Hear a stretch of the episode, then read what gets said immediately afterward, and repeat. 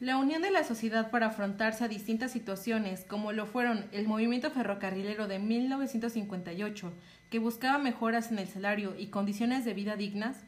el movimiento médico de 1964, exigiendo mejoras en el nivel económico de cientos de doctores, o el movimiento magisterial, donde los maestros pedían la libertad de unirse a otros sindicatos y una mejora a su situación económica.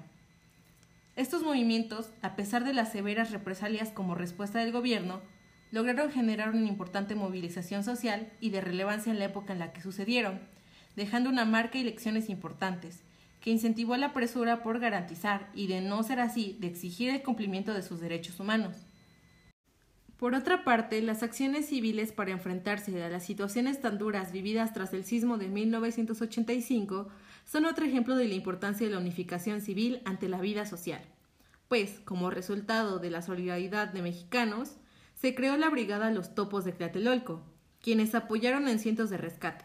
junto con el apoyo de más civiles que se dedicaron a tareas como la de remover escombros, sacar gente lastimada o transportar heridos. En este caso los llevaron a los centros de atención médica hechos de forma improvisada por médicos que ofrecían trato hospitalario y su ayuda a cualquier ciudadano que lo necesitara, al igual que los muchos centros de acopio que ofrecían comida y bebida a todo damnificado. La participación civil en la vida política indudablemente también está dotada de una relevancia primordial, pues una participación activa es un síntoma de una democracia sana. La creación de la oposición en las elecciones de 1988 fueron resultado del hartazgo social ante las impunidades del poder y del presidencialismo.